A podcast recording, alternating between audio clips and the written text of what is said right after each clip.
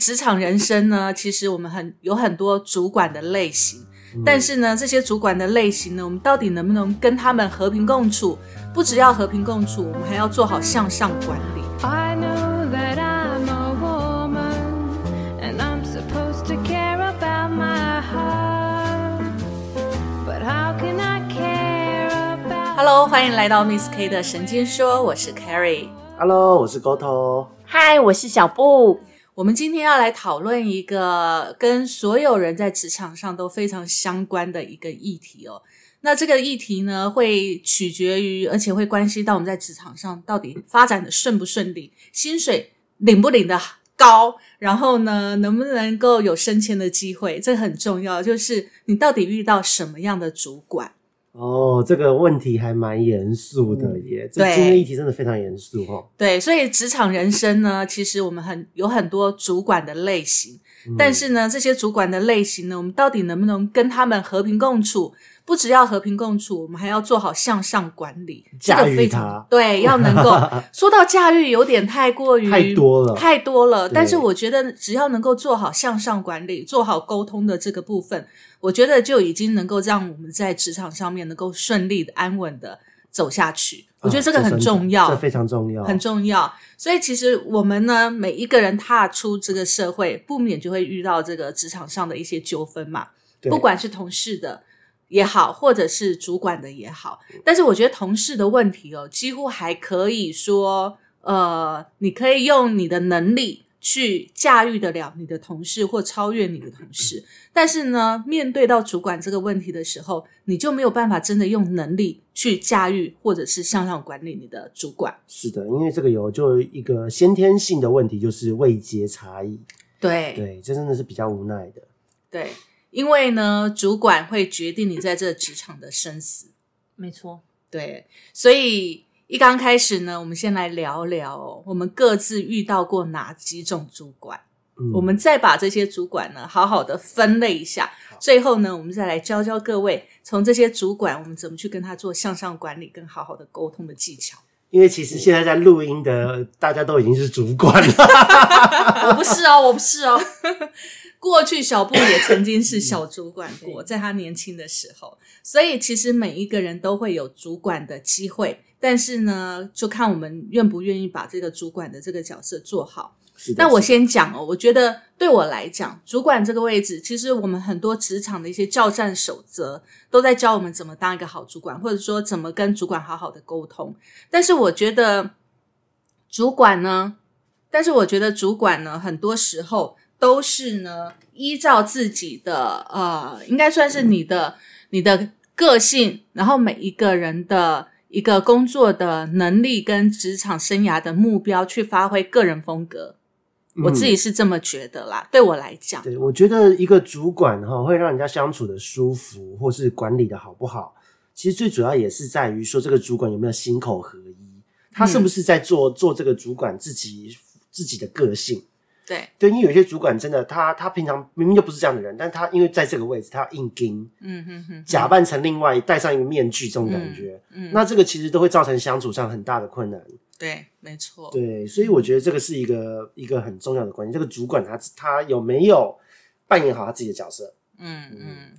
所以，其实，在这个职场的类型来讲哦，我们大概可以把它归类几个类型哦，就是说，我们从这里面来看看，我们有没有遇到过，或者是我们自己是不是就这类型的。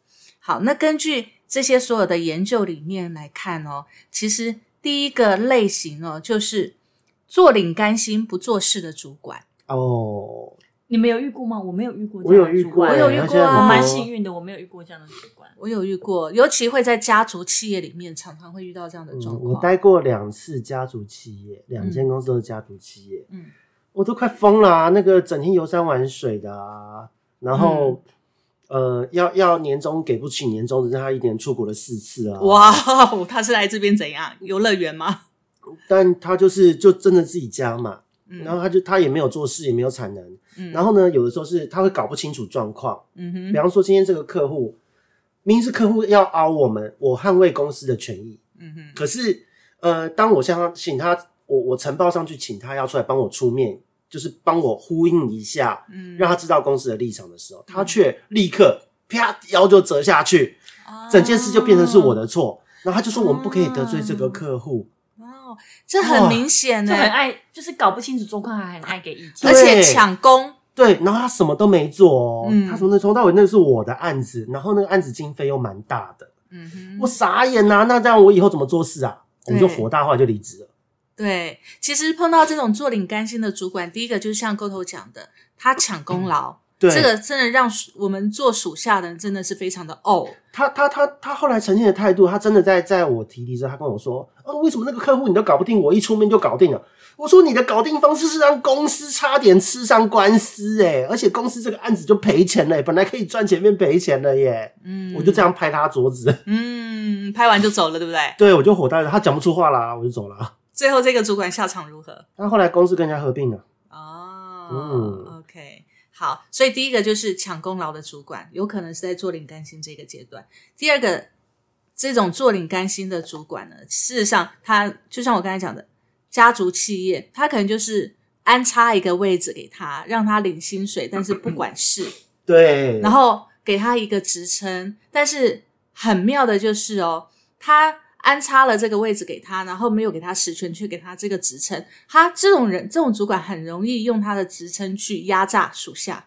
对对，真的对，就是假老虎，呃，对对，就是那种这个叫什么狐假虎威。对对对，那那我在第一间出社会的第一间公司呢，其实我遇到也是这样，我的直属主管也是嗯老板的弟弟。嗯然后呢，别的部门的经理看到我跟他开会的状况，看到我拿到了案子跟他开会的状况之后，嗯他有私下跟我聊天，别的部门的主管哦，嗯哼他就说：“哎、我知道其实很多事情你说的是对的，嗯但是你在对他的时候，你不要那么强势，不要讲出来，嗯你要让他有台阶下。我那时候那时候因为我才第一份工作，我就想，天哪，我人生也太难了吧！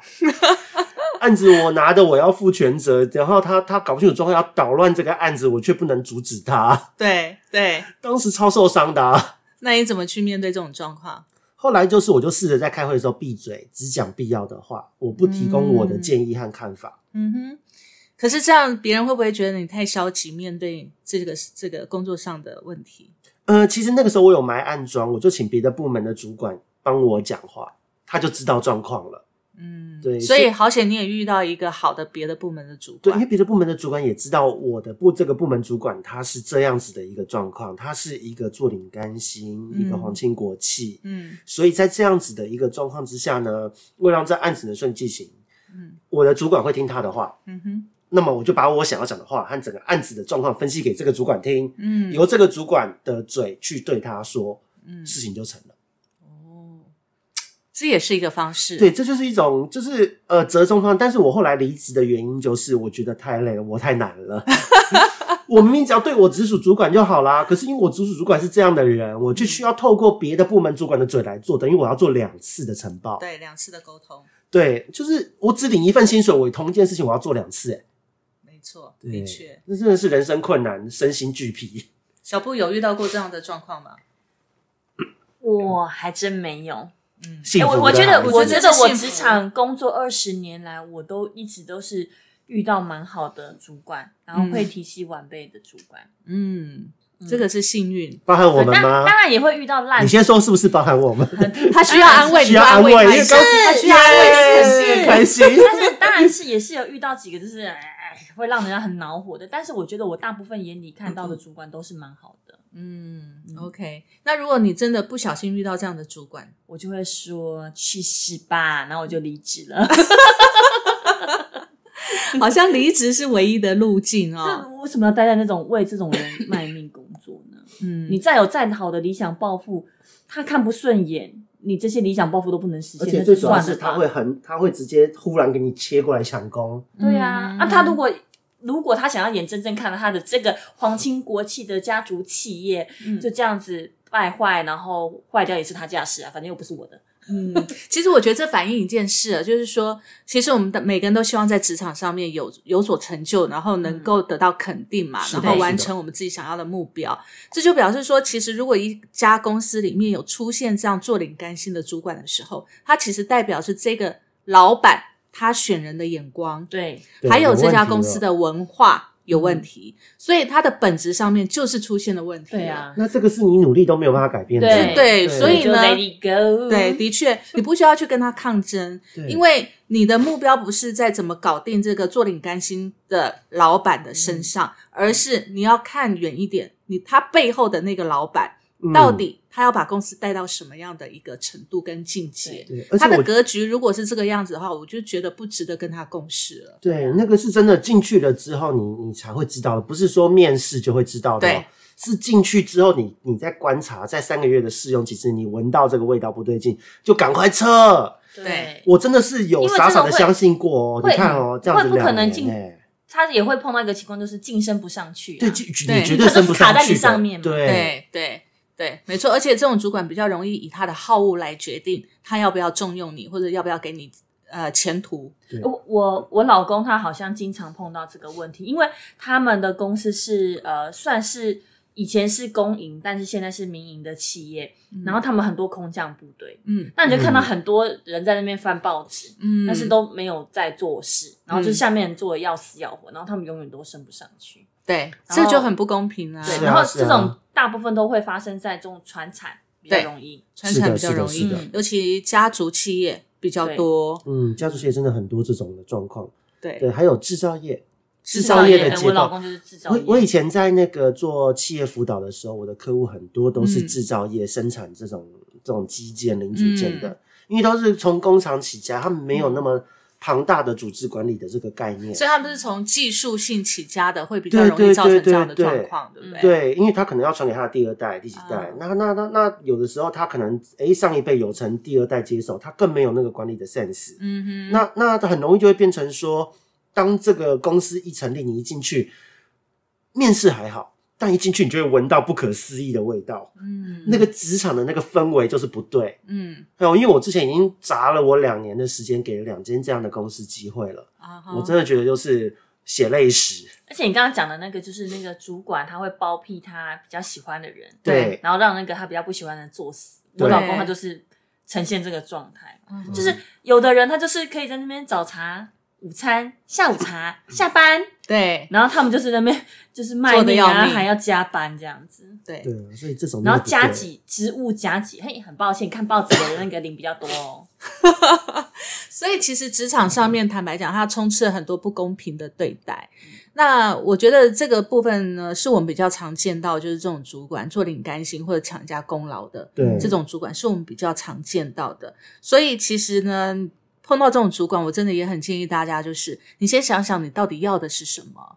你喜欢这样的氛围，或者说你在这家公司里面有你可以学习的地方，那我们可以忽视这个主管，OK？嗯，那当你学习到你要的，拿到你要的时候，你再离开，我觉得 OK 赞成。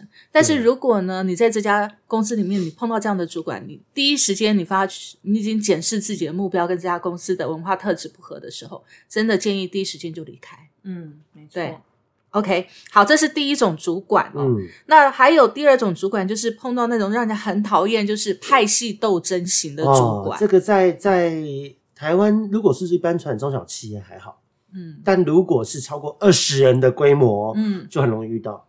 我也遇到过 Harry，你以前不就是吗？哦不不不，我觉得我是被动式的 斗争。因为我听你讲那个曾经的辉煌的历史，我真的觉得还好，我们在那间公司上班你是。被斗斗都斗死了对我是斗才反击。对对，对对对，但是有的人是很好斗，他会主动挑起那个派系斗争的那一种。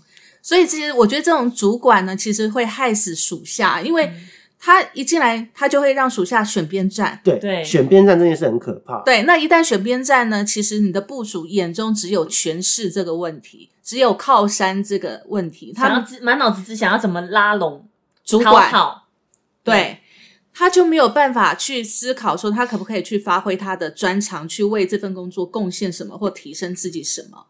我觉得就会陷入这个这个恶性的循环里面。是，的，对，所以像这种派系斗争的主管，我觉得这家公司会比较倾向存在在什么样的公司呢？就是那种业绩考量的呃，目标标导向向的公司。哦，这脑我脑子就闪过那种就是信贷中心的那种，呃那种抢抢业绩抢的非常抢业绩的，或是我们讲就是销售销售的类型的销售类型，或是讲 KPI，凡是在讲 KPI 的，嗯，对 KPI 在目前的管理学之中已经慢慢的被太淘汰。太淘汰了。对。但是你会发现有很多老派的公司，他还是会动不动就讲求 KPI，嗯讲究绩效，嗯。然后为了达到绩效，这一些人就会开始搞派系、搞恶斗，嗯嗯，那是很可怕的一件事。做一些手脚啊，非常可怕。对，这个也是进去后你才会察觉到那个氛围。对，其实有很多你看起来外表看起来绩效非常高的公司，它内在都处于这种恶斗的状态因为。那个绩效是被斗出来的。我之前待过一家公司，是全球百大公司，非常大的一家公司。然后呢，进去之后你会发现，每一个人呢，其实都非常战战兢兢，他不敢松懈他手上的工作或浪费一点时间。为什么？因为到年终考核的时候，它是属于三百六十度的考核。所谓的三百六十度的考核，一般我们考核是不是上对下的考核？对啊，不对？主管对你对，或者是旁线的，对对对，对不对顶多就是这样，同人之间跟上对下的之间的考核，它不是哦，它除了上对下跟旁边这样以外，他还要跟不相干的部门，根本没有跟你工作有关系的部门，他也要去问你对这个人的看法如何？你觉得他的工作能力怎么样？如果是你觉得他好我一定会会？写评价，就写长得太丑这样。有病啊！对，所以他他是三百六十度的考核，上跟下、旁跟中，还有纵纵向的或者是不相干的，他全部都要问过一遍。那所以我我如一次的考核，挖鼻孔被别的部门的看到，有可能他觉得你妨碍观瞻，天哪，不符合公司的形象，他无关你能力好不好，他只觉得对你这个人的第一印象好不好，嗯。他可能就因为这样子去考核你了，很容易这样就造成了一个派系的斗争。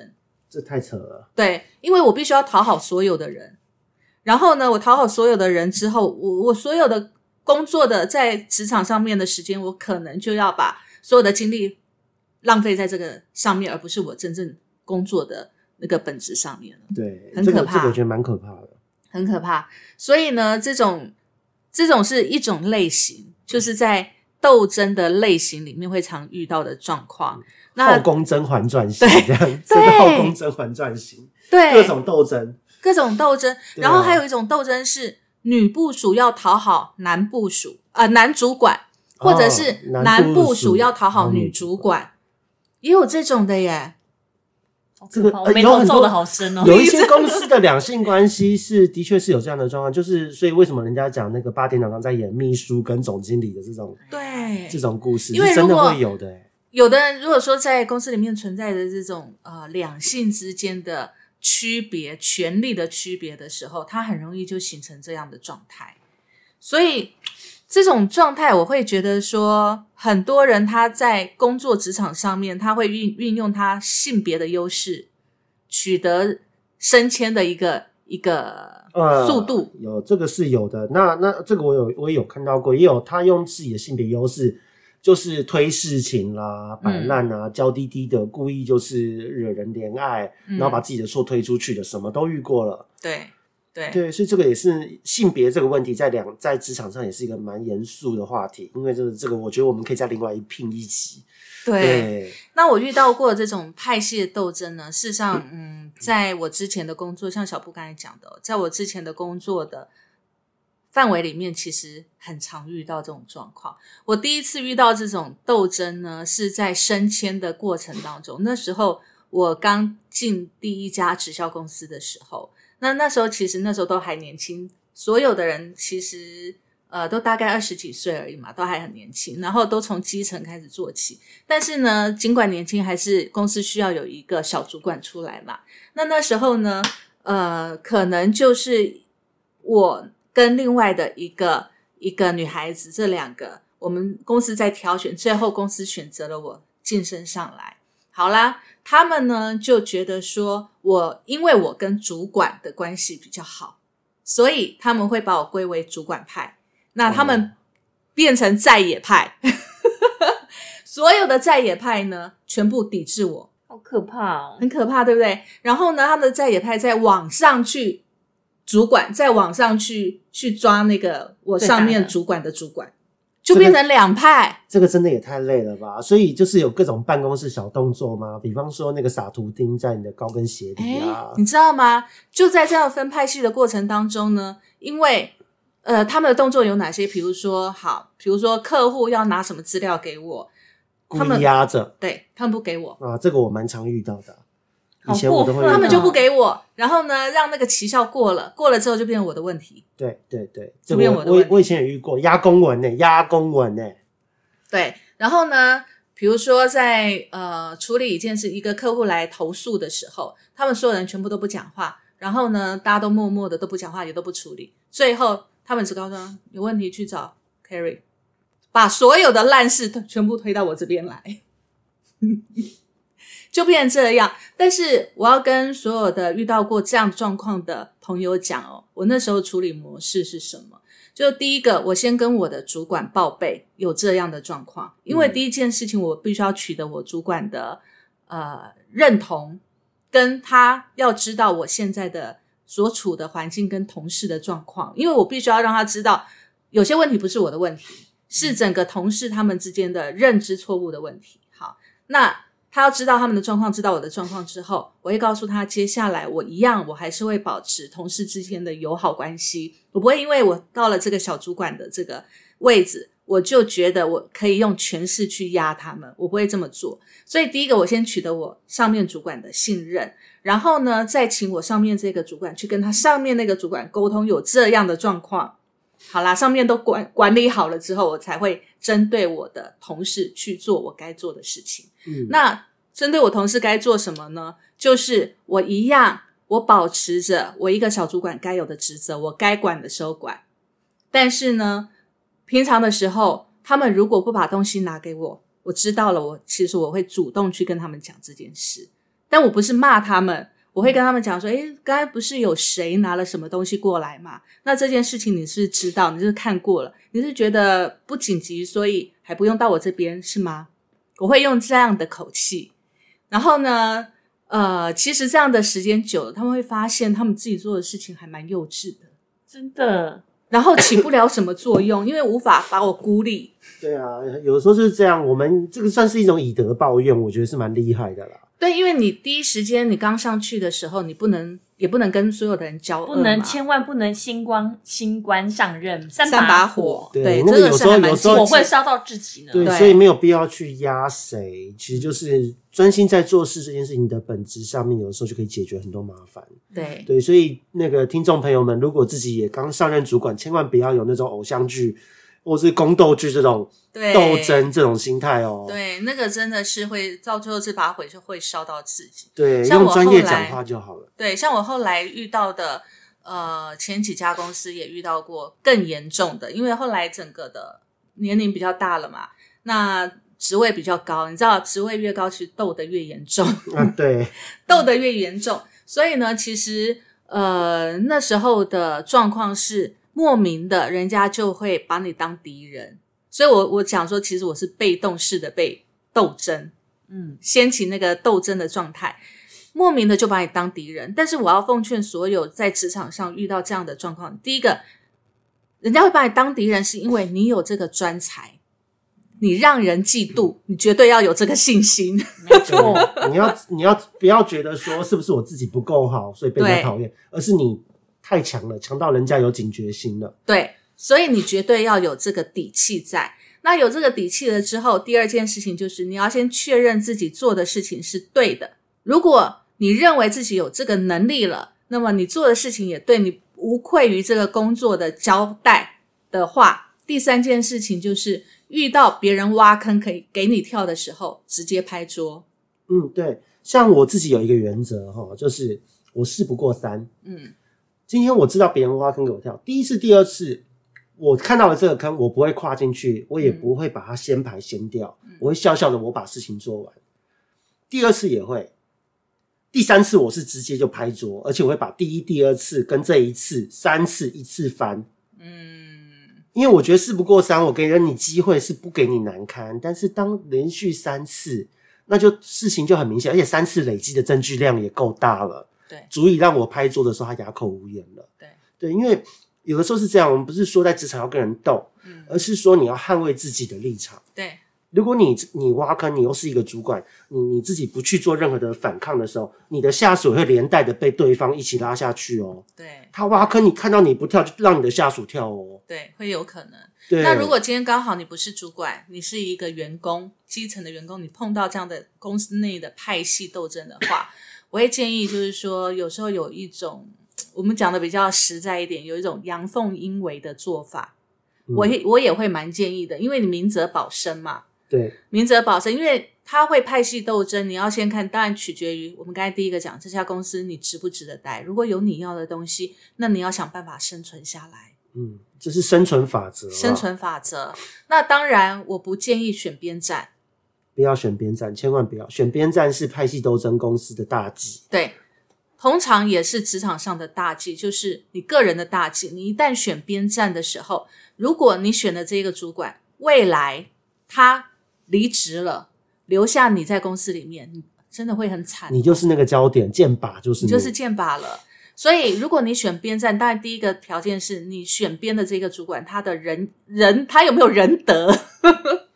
如果他是一个有仁德、讲道义的人，那么我觉得他是值得交的朋友跟学习的对象。我我鼓励你可以跟他学习，但是你也必须要让他知道说你的为难处是什么。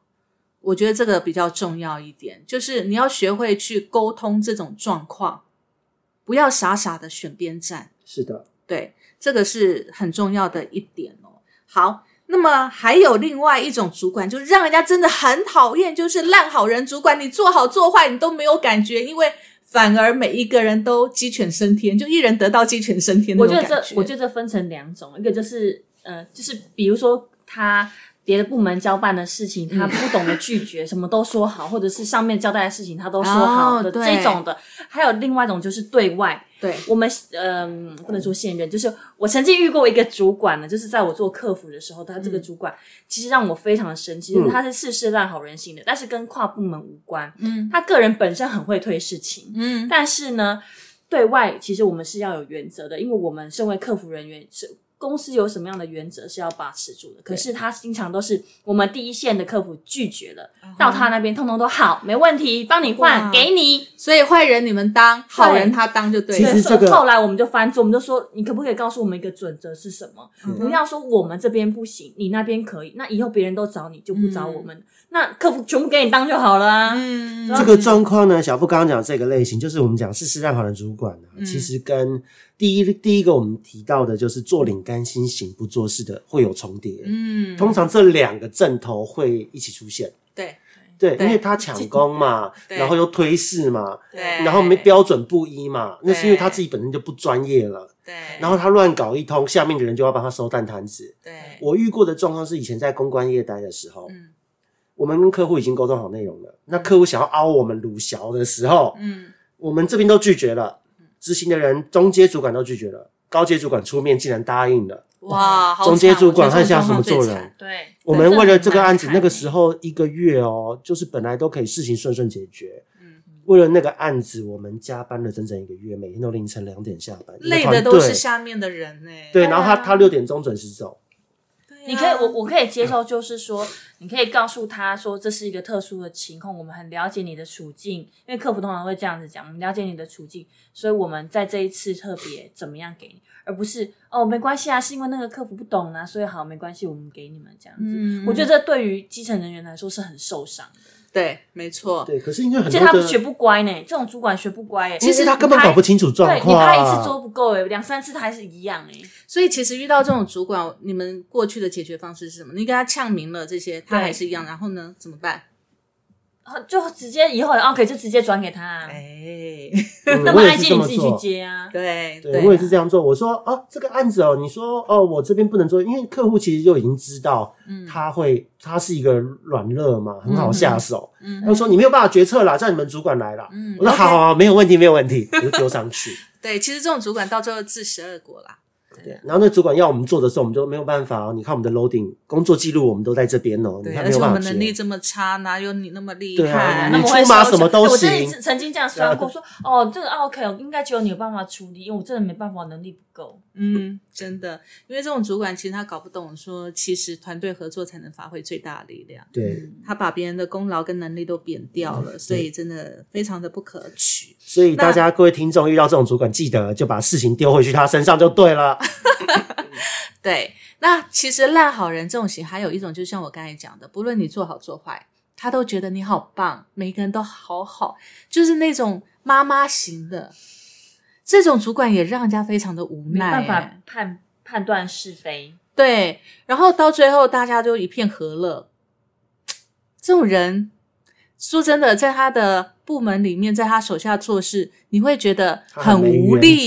他很没原则。对，其实除了没原则以外，就是无力。你不知道说自己到底做了这件事情能够为自己争取到什么样的一个好处，都不知道。那别人不做事，他也一样拿跟我一样的薪水，对，那我就干脆跟别人一样就对，好了。那大家都摆烂好了。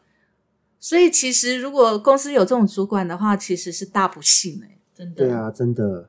好，所以这个部分呢，就是说，如果以我来讲哦，如果我遇到这种烂好人的主管的话，呃，坦白说，我会，嗯，我不会摆烂。我相信很多人他是不甘于摆烂啊，但是这家公司如果又有你想要的东西在的话，其实我会跳出来，我会跳出来，我会变成取代这个主管。因为他是烂好人呐、但是除非有前提但是别人的这有就会说前提的你会心机很重啊，怎么可以这样践踏别人之类的？没有没有没有，有一个前提，刚刚讲 K 律讲的这个，嗯如果他只是单纯的让好人主管，那就是他的个人特质问题。嗯，可是如果他又重叠了一，就是抢功的，对，然后他又偏偏又是皇亲国戚，因为家族企业最容易有这两者，嗯，那就麻烦赶快收一收走对，人。那当然，当然，对对对对，如果他只是单纯让好人，我们靠专业来讲话，对我们还可以还可以得以发挥。对对，可是如果不是的话，那真的就是很难去伸展了。对嗯对，这个也是共事才会知道的。有时候是这样，我们讲面试一个关卡，进去之后又是一道坎。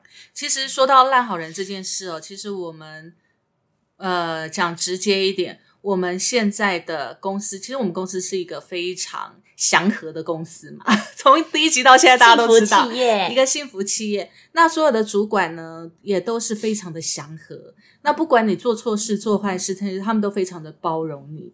所以，呃，其实曾经我对这件事情也蛮在意的，就觉得说，呃，你你员工做错了事情，其实是你要赏罚分明。对啊，那如果不赏罚分明的时候，你该怎么办？你怎么对这些员工交代？那其实后来我慢慢的也在我们公司里面呢，我我抓到了一个平衡，就是说，其实我们现在的主管他也是属于这样子的嘛，嗯我们上头的那个主管也是总公司的主管也是属于这样子的。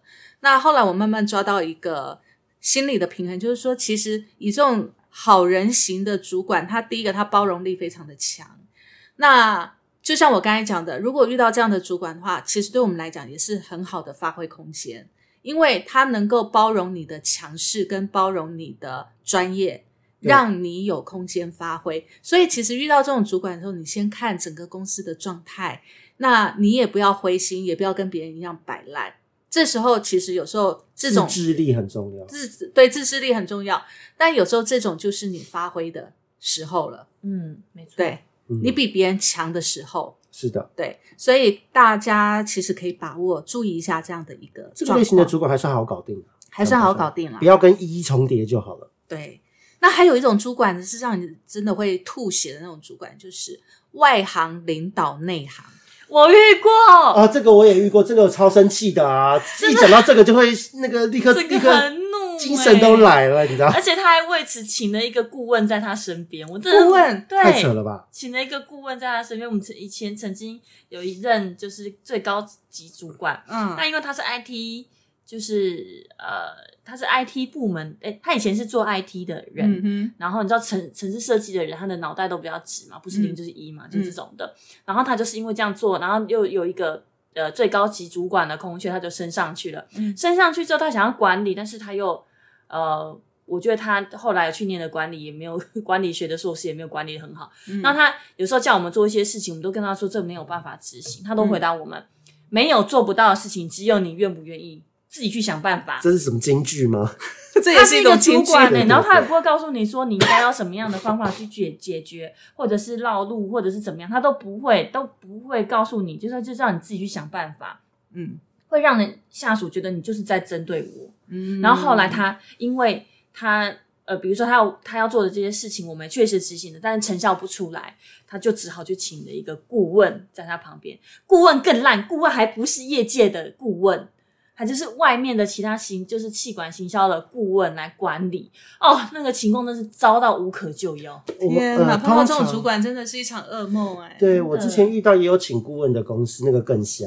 嗯他那个顾问为了说要帮助公司节省成本，嗯，竟然跟公司的人说：“哦，你就把员工的薪资结构，把把他们那个重新调整降薪。不是，就是比方说你领三万块好了，嗯哼，劳保只帮你保到最低法定最低薪资，剩下用奖金的名目发。啊我遇过，我遇过这种状况那个顾问竟然过这样建议，然后我立刻我我因为那时候是我我真的要我晋升成经理阶，嗯哼，我立刻拍桌子骂人，我就说怎么可以这样呢？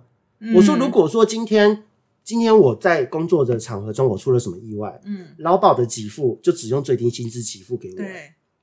那那那剩下的这几万块全部都用奖金的名目，那我怎么活？对。而且这会影响到什么？你的退休金。对。对，没错。我说你现在节省公司的成本，你只是在压榨员工。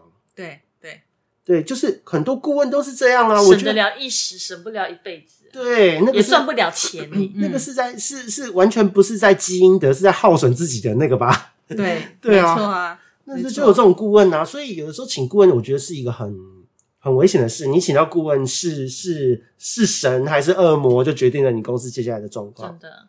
对，我觉得呃，顾问他只能当一个参考咨咨询的角色，就是 当你不知道怎么做决定的时候，你去咨询这个顾问，顾问给你一个其他他们曾经遇过什么样的案例，他们怎么处理的一个参考，而不是把他的意见拿来当做全部。嗯我我在那一段一年多的时间，真的是我真的觉得碰到这个顾问，真的是我直癌当中最黑暗的时期。哇，嗯那个用黑暗两字来形容，真的很黑暗。然后还有一种主管是紧迫盯人、控制狂的主管，就是小到他所有的你所有的动作的小细节，他都得要掌控在他手里。有我有一次就是只是去上厕所上比较久拉肚子，然后就被 就被主管抓下来，就说你为什么去厕所去这么久？啊，你去了六分钟，我说六分钟，这种这种事情其实其实比较会常发生在那个客服身上。嗯，客服因为其实都是 on call 的嘛，所以人人家只是个行销，对，就是客服客服是 on call 的，其实很真的很容易紧迫盯人。你每天像我以前做客服的时候，你离开位置多久，那个手电话都会显示嘛。嗯那你今天成交多少业绩？呃，就是客户打电话来的时候，你一边处理他的问题，你还卖了多少他的订单？嗯，这件事，这真的是很可怕、我觉得这种主管很没有安全感哎、他要一切都非常没有安全掌握在手里。对，掌控型的主管其实分两种，一种就是包含的人身自由行为，他全部要掌控。对嗯，那我遇到过这种主管，就是他小到连你的那个办公桌的抽屉，第一格要放什么，第二格要放什么，第三格要放什么，他都要管。有一些这种是从公司的最高层他就是这为了要找样决定你的东西吗？不知道，就是所有的抽屉里面摆放什么东西都要按照他的规定。所以如果低层抽屉放的保险套被他看见，他就抓狂了。对，完全不是他要的。而且而且我这边有遇过的就是这种类型的主管，还有就是呃，因为一般我们在做一些，比方说我们去标公家的案子，我们会嗯。印出一个叫服务建议书。嗯。那那个服务建议书呢，有的时候比较厚嘛，嗯。我们会胶装，嗯哼。然后比较薄一点，我们可能会先定，嗯。先在旁边定定书针，之后再胶再胶封它。嗯哼。然后呢，就有一次印出来已经很赶了，嗯就是再再再过两天就要就就一定要去送标了。嗯哼哼，然后今天才拿到了标标书，结果他竟然因为其中一本里面的订书针没有对齐，整批重印，哦，我我我我我快疯掉了。我也有遇过这样的主管，就刚才我讲抽屉一定要按照他规则放的那个主管，他小到连那个标点符号哪里要逗点，哪里要句号，全形半形都要按照他的规定，疯掉。我说我在投稿论文，我们以前在投那个学术期刊的时候，嗯会会讲究这个，嗯，但其他写文章什么的都还好。好，这个主管的哦下场是什么呢？呃，他是管不了大事，所以只好管小事。我在怀疑这样，他管到什么事呢？那时候我们还是基层的员工嘛，那他会觉得说，因为我们公司都会请那个打扫的那个公司来做那个每个员工办公室的清洁，对不对？可是呢，他就觉得人家扫的不干净，他就要求员工要亲自打扫。好啦，每天早上九点半上班的时候，他就要求员工一定要扫地。明明打扫的阿姨都已经扫过、擦过桌子的，他也是要求我们一定要扫地。好，有一天就爆发了。我给他拍桌的原因，就是因为他那天来跟我讲说，我的组员那个角落没有扫干净，那个角落，角落角哦有灰尘，叫我们再去扫一次。他是用蹲下去用手指头摸过。对，天哪，好我不知道他是什么状态，但是他就直接告诉我那个角落没有扫。我说怎么会没有扫？他说那个角落有灰尘，他觉得就是不干净，要我们再去洗擦呃扫一次他可能。看到有人蹲在那边或什么阴影之类的。不知道，所以那一次呢，我带大概呃，他担任我们的主管大概半年左右的时间。就 夭折。对，没有他没有夭折，是我夭折。你气炸了，是不是？我拍桌骂人，我说我的我们员工不是来扫地的，我们员工是来付出我们的专业赚取薪水的。是啊，你如果觉得打扫不干净，你是应该是去要求清洁公司吧？对我说，打扫不是我们要来工作的职责之内，也不是我们的专业。我们是多做的。对，所以其实遇到这种主管，你也很无奈。可是那时候为什么会是我夭折呢？因为那时候刚好他会他会变成我们的主管，是因为公司想要改革，然后呢，他是这个业界里面退休资格非常老、有经验的呃专业经理人，非常多年的专业经理人的经验，所以公司觉得用他的经验一定可以让公司整顿好，然后呃 整个形象改革。我突然挺起来了，为什么呢？因为我在这个业界十五年，我也可以成为兼呃资深的专业经理人。他他的意思是这样，无论能力，只是对因为他的经历吗？对，只因为他的经历，所以其实也因为因为这个事件，让我觉得这家公司，我虽然待了七年，但是后来我发现这家公司的老板的思维完全是偏掉了，嗯已经不符合我的需求了。我就当下拍完桌子之后，老板试图要调节，然后叫我跟主管道歉，我死都不道歉。我不道歉，然后马上递离职，第二天跳到更好的一家外商公司。干得好啊！我也是碰过这种事，老板竟然要我跟这样子类型的人道歉，我也是抵死不从，直接跟老板拍桌。对，对，所以其实哦，我觉得遇到这种老板，真的不要妄想说你一定要帮他做好任何一件事，或者顺从他的任何的要求，你只会把自己搞疯而已。对真的这个这个一定要就是折中啊，自己去取得一个平衡。我有那么多时间在那边打扫或者是整理我的位置，我拿这些时间来付出我的专业，不是更好、更有产值？你知道当当那个时候，像我刚刚讲那个案例啊，当、嗯当我自己为了那个几个钉子要叫要逼印刷厂重新帮我在一天内赶工重印一批的时候，嗯，我那时候真觉得就是我到底在干嘛？我那时候加班到两点、两三点钟，嗯哼，然后只为了只为了盯好这一批，真的觉得人生非常的困难。对，嗯、我觉得职场人生主管真的百百种哦。其实我们刚才讲的这几种类型哦，差不多是我们最常遇到的主管类型。对，差不多是这样。那但是呢，我觉得随着时间慢慢的往后推移，以及我们职场上也累积这么多经验，我们慢慢的都变成主管了。嗯坦白说，我们也会思考，我们到底要成为什么样的主管。是的。嗯，郭头，你是什么样的主管？其实，因为我自己本身不是一个斗争型的个性，我也不喜欢去去紧迫盯人，因为我比较是结果导向嗯啊。我不，因为我相信每个人都有自己的个性，你可以用你的方式做事情，只要我们的大方向是一致的，嗯目标任务有达成，那我就觉得 OK。嗯那我的方式是我一定会先做一个教育训练。嗯哼为什么我会做这件事？我我被别的部门的主管问过我说：“嗯你为什么要做这件事？”我说：“因为我要确保我们的部门，因为我们做整个行销的部门，每一个人之间的工作能衔接，所以不可以说你我今天你用的是 Apple 的 Keynote，然后你丢出来东西，我是用 PowerPoint 的人，我要接你的东西，我怎么接？就要跑板嘛。我就要确保说每个人做出来东西是一致的，那个那个是 SOP 是有的，是可以衔接的，所以我会为这个做教育训练。那做完之后，你中间怎么样的自我提升？你中间呈现什么样的东西？那就是个人造化。所以我会用我会先教一次，然后呢，定期的开会，定期的去确认大家的进度和成长。我是比较属于这一类型的一个准则在这边的一个主管。所以你算是理智型的，然后规则型的吗？对，理智规则型的。嗯所以我们以上的这几种，你不会在你的不会耶，因为第一个我没有皇亲国戚啊，然后第二个我也不会紧迫盯人，我也不会要你扫地啊，要你第一个不可以放保险套，你要放十个我都 OK，还会跟你借的。我是这种主管，OK。对那小布嘞？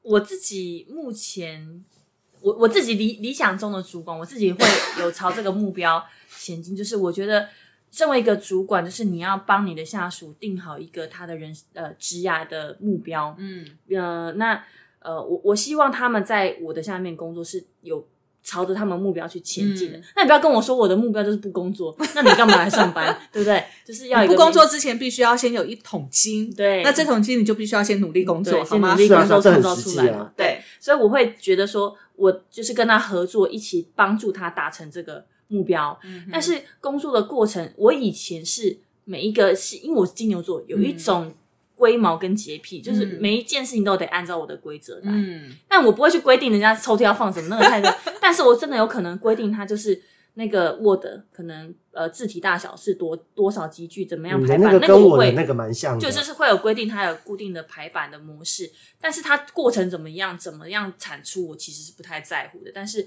呃，修改的部分也会就是跟指指导他。我觉得陪伴这件事情是很重要的，不要让他放手，让他傻傻的自己去做，因为做出来一定不会是要你的东你要的东西。所以我觉得陪伴。呃，共同成长是一件很重要的事情，所以我会比较倾向有一点妈妈型，嗯妈妈型主管对。妈妈型的主管。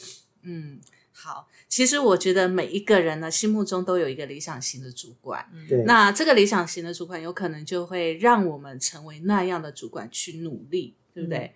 所以其实我觉得这也取决于每一个人的个性啦。那因为像我是天秤座的，上升又在狮子嘛，基本上我的本质是非常龟毛、跟要求完美、跟平衡的，所以我工作跟生活，我基本上是一定要能够达到一定的平衡度，要达到一定的平衡度。所以其实我不希望我的呃一起工作的部署太过于埋首于工作中，而忽略了他的生活状态。嗯，这很重要，因为我觉得很多的工作里面的创意跟发挥是要从生活当中的体验去取得的。那你没有这种工作的经，呃，没有这种生活的经验，坦白说，我跟他沟通起来，我会觉得还蛮困难的。嗯嗯，对，所以我会希望说，我的属下呢能够有他自己的生活的经验。那第二个，我会希望说，大家是多元性的发展。啊，对，多元性发展这个我觉得非常重要。对，那其实为什么要多元性的发展？也就是说，我自己也希望能够从员工身上去学到很多事情，因为我们每一个人其实有时候顾不了那么多的面相。那有些事情也因为性格使然嘛，因为我要求完美跟平衡，其实很多时候我就会比较去呃没有办法大喜或大悲。那有时候这样的状态的时候，你会在工作上面有时候要发挥创意会比较有局限，坦白讲。是的，是的，那有时候你也会比较限制自己的行为模式，明明你就觉得哇，你一定要很浓烈，但是因为你要平衡，所以就没有办法表现出来。弄不出来。对，所以我可能就需要我的部署去做这件事情，所以我也会希望说我的部署是有我所做不到的一些长才，那我们能够互补。因为我觉得一个团队最好状就是大家能互补，能够教学相长，然后每个人都有自己的职涯规划，但是在这个人生的阶段相聚就是有缘嘛，在这个缘分之中又能够互相的去激励成长，达成一些共同的目标。好的，这才是最好的。所以我觉得能跟我们共事的人应该都是蛮幸福的。哎、这样讲 就是这样讲是对的，对自己要对自己有自信啊、听众也要对自己有自信。对，因为我其实我一直觉得工作不是你人生的全部啦。那所以在工作上面，你也可以学到很多呢，也可以交到很多的好朋友，跟你教学相长的一些。人家说三人行必有我师嘛，是的，所以其实工作职场里面呢，你会碰到百百种的主管。那这些主管其实都是我们的人生为人处事上面的一种借鉴。对，不论是好是坏，对，不论是好是坏，对所以其实遇到好主管，我们真的要庆幸，你也要有那个慧根，知道他是一个好主管，你要能够跟他学习。但是如果你遇到坏主管，也不要气馁，因为你会知道，哦，原来这种方式是不对的。我们以后呢，就不要走这个方式，或者说，其实有一些模式呢，我们可以从中去截取它好的，去掉它不好的地方。嗯，没错，对，不要都是有失了得学习自己的本心，没这个比较错重要。没错，好，所以今天我们呢，也是希望所有的听众啊，能够在我们的职场上面呢，能够顺利。但是没有一这个职场是永远顺利的。对，工作它本身就是一个挑战挑战而，且随时都在变化，随时都在变化的。那所有的呃喜怒哀乐呢，其实工作都会遇到，都会遇到。所以其实每一个阶段都有它的呃该学习的功课。是的，对，所以不要气馁，不要气馁，这个是我真的要跟所有在职场上遇到困难的朋友，然后呢，呃，真的要让自己在这职场上越挫越勇。嗯，真的，OK，那我们这一集就到这边喽，大家加油，加加油加油。下次见，拜拜。拜拜。拜。So